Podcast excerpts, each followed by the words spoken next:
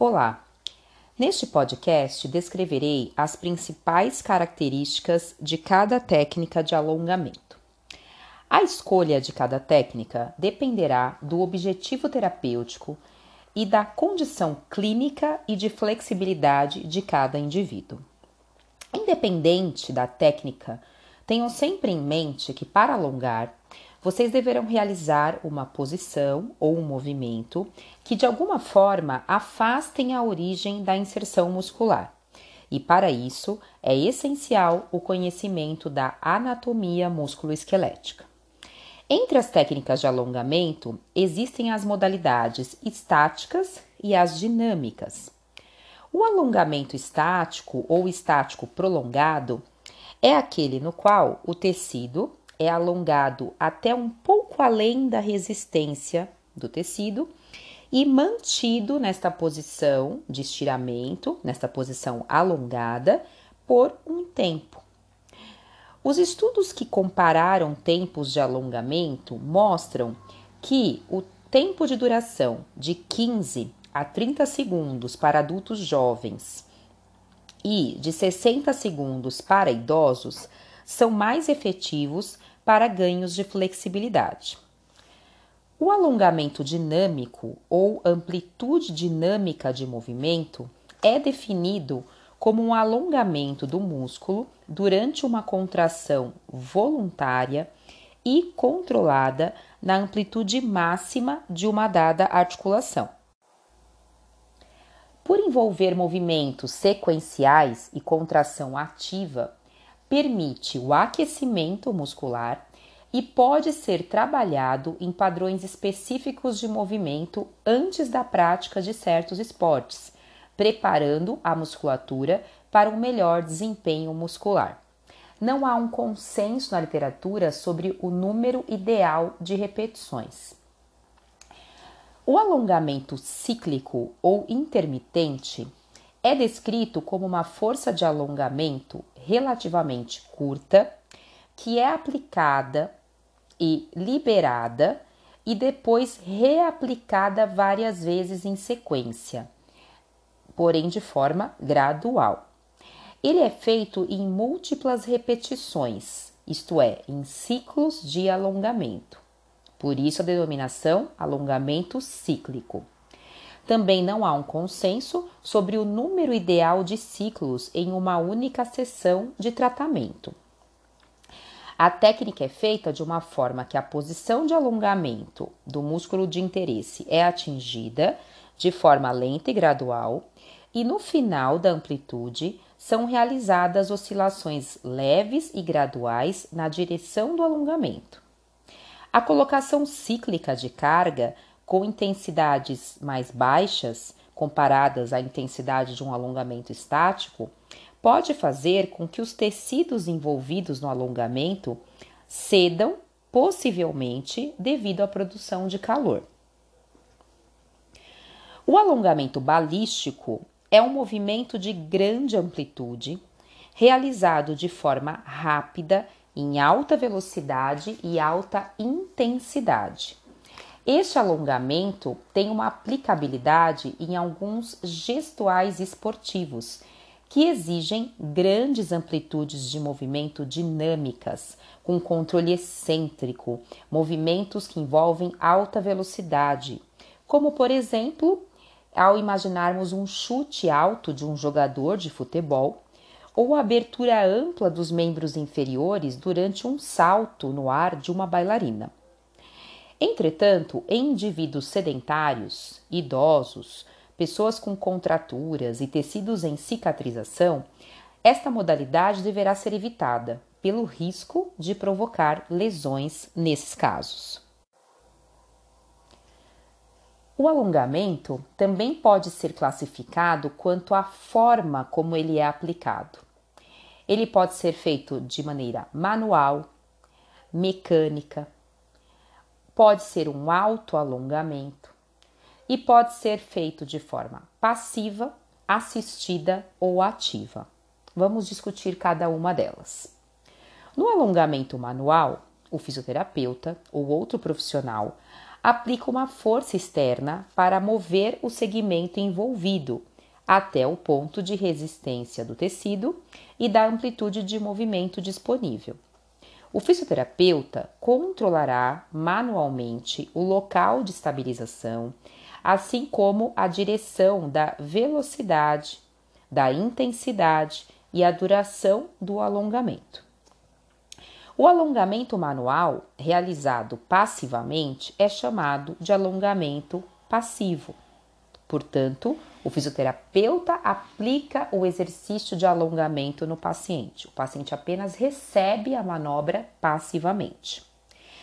Pode ser aplicado em fases iniciais de tratamento ou quando o paciente não tiver o controle neuromuscular do segmento do corpo a ser alongado. Então, nesses casos, quando não há o controle neuromuscular, em casos de paralisia ou em casos de espasticidade que prejudiquem muito o controle do movimento, não é possível que o paciente faça um alongamento ativo, então ele depende do alongamento manual.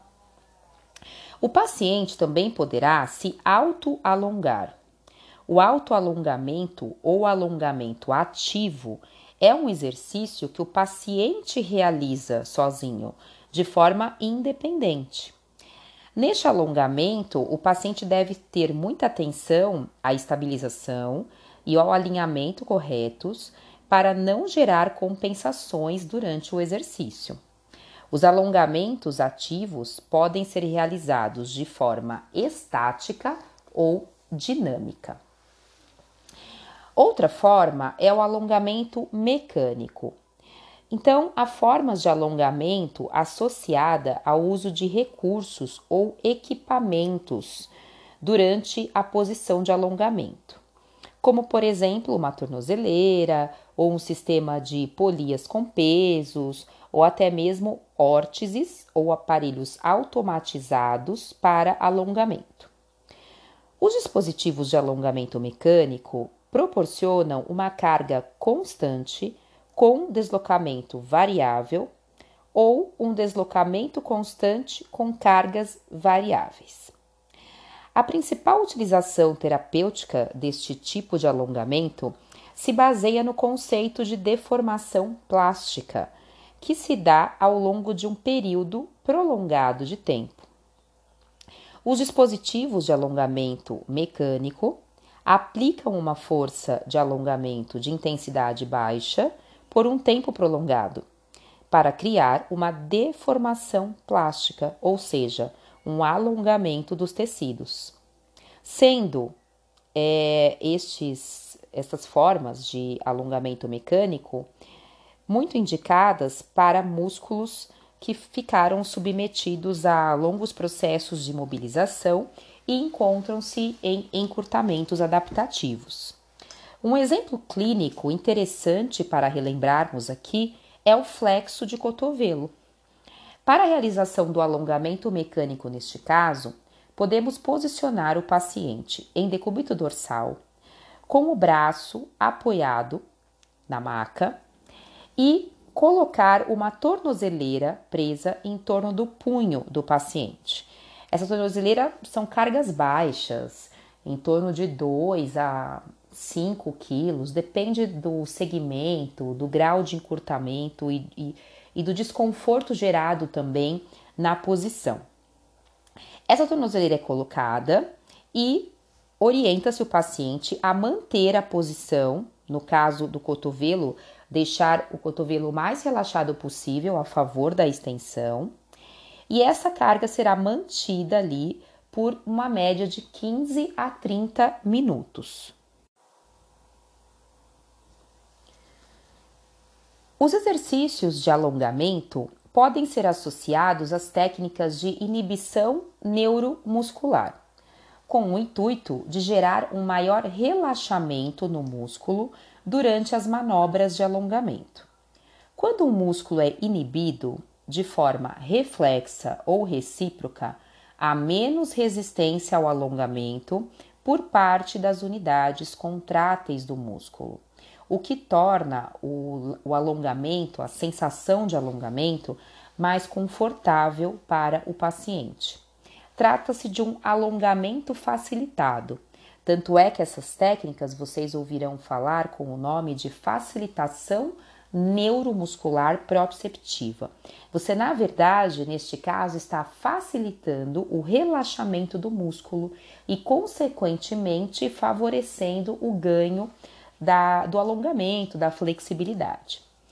As técnicas de inibição neuromuscular exigem a inervação normal e o controle voluntário do músculo encurtado ou do músculo oposto ao que será alongado. Os mecanismos de inibição neuromuscular podem ser associados ao alongamento manual ou ao autoalongamento. Os tipos de técnicas associados à inibição neuromuscular são contrair, relaxar ou manter relaxar, são sinônimos, contração do agonista ou contrair, relaxar com contração do agonista. Vou discorrer sobre os três tipos. Primeiramente, na técnica de contrair relaxar, posicionaremos o músculo em alongamento até o ponto de resistência tecidual, ou até a sensação de estiramento que o paciente vai referir. Em seguida, enquanto o alongamento é mantido, solicita-se uma contração isométrica do mesmo músculo que está sendo alongado por até 10 segundos. Pede-se então que o paciente relaxe esta contração e ganha-se mais amplitude de movimento, aproveitando o relaxamento do músculo que foi gerado pelo mecanismo de inibição. Essa técnica é fundamentada pelo mecanismo de inibição reflexa ou autogênica, mediado pelo órgão tendinoso de Golgi, o qual inibe reflexamente o músculo após a isometria prolongada. Vamos pensar nesse exemplo no músculo tricepsural. Se você tem o tricepsural encurtado e deseja ganhar a dorsiflexão do tornozelo, você deseja alongar este músculo. Para alongar o tríceps, você posicionará o segmento em extensão do joelho e dorsiflexão do tornozelo. Primeiramente, você posicionará até sentir a resistência do tecido ao alongamento. O paciente vai relatar a sensação de estiramento. E nesta posição, você pedirá ao paciente para realizar uma isometria do tríceps, então uma isometria no sentido da flexão plantar, sustentada por até 10 segundos. Após essa isometria, você pedirá para o paciente relaxar e aproveitará o efeito do relaxamento intermediado pela inibição reflexa para ganhar mais dorsiflexão. Então você associa ao seu alongamento manual o mecanismo de contrair relaxar, aproveitando o efeito da inibição reflexa para ganhar mais amplitude. No segundo tipo, que é a contração do agonista, primeiramente vamos definir quem é este agonista. O agonista se refere ao músculo oposto ao músculo que você deseja alongar, isto é, é o agonista do movimento que você deseja ganhar. Voltemos ao exemplo da dorsiflexão do tornozelo. Se você deseja aumentar a amplitude de movimento de dorsiflexão do tornozelo, você precisa alongar o trícepsural, que é o músculo que está encurtado. O músculo agonista da dorsiflexão é o tibial anterior. E o tríceps, que é o músculo que você deseja alongar, é o antagonista da dorsiflexão e é o músculo que está limitando o movimento. Portanto, durante esta técnica, você pedirá a contração do agonista tibial anterior, que vai ajudar a ganhar mais dorsiflexão. Vejamos como a técnica é aplicada. Durante a técnica de contração do agonista, o paciente será solicitado a contrair concentricamente o músculo agonista para inibir o antagonista. É, neste momento, o terapeuta poderá assistir o movimento, pedindo ao paciente para ganhar a amplitude junto. Então, no exemplo da dorsiflexão, ao posicionar o paciente para ganhar dorsiflexão, o terapeuta vai fazer a dorsiflexão pedindo para o paciente realizar a dorsiflexão com a contração do tibial anterior junto. Nos alongamentos ativos dinâmicos, o mecanismo da contração do agonista também está presente, porque ao movimentar um segmento, a musculatura agonista que movimenta o segmento numa determinada direção inibe a musculatura oposta, que será alongada. É, esta forma dinâmica de alongamento, utilizando a contração do agonista, é muito usada nos exercícios de Pilates. A técnica de contração do agonista é fundamentada pelo mecanismo de inibição recíproca, no qual o sistema nervoso central manda o comando para os motoneurônios do músculo agonista contrair e, simultaneamente, inibe os motoneurônios do músculo antagonista, facilitando, portanto, o relaxamento do músculo envolvido no alongamento. Essas duas técnicas podem ser usadas de forma associada, uma em sequência da outra, combinando os mecanismos de inibição reflexa e recíproca para alongar o músculo. Neste podcast, tentei descrever para vocês as principais características de cada modalidade do alongamento. Na literatura, há muitos estudos sobre as principais indicações e os efeitos terapêuticos do alongamento. As evidências científicas sobre o alongamento serão discutidas de forma aprofundada durante a aula. Vejo vocês no próximo podcast. Obrigada!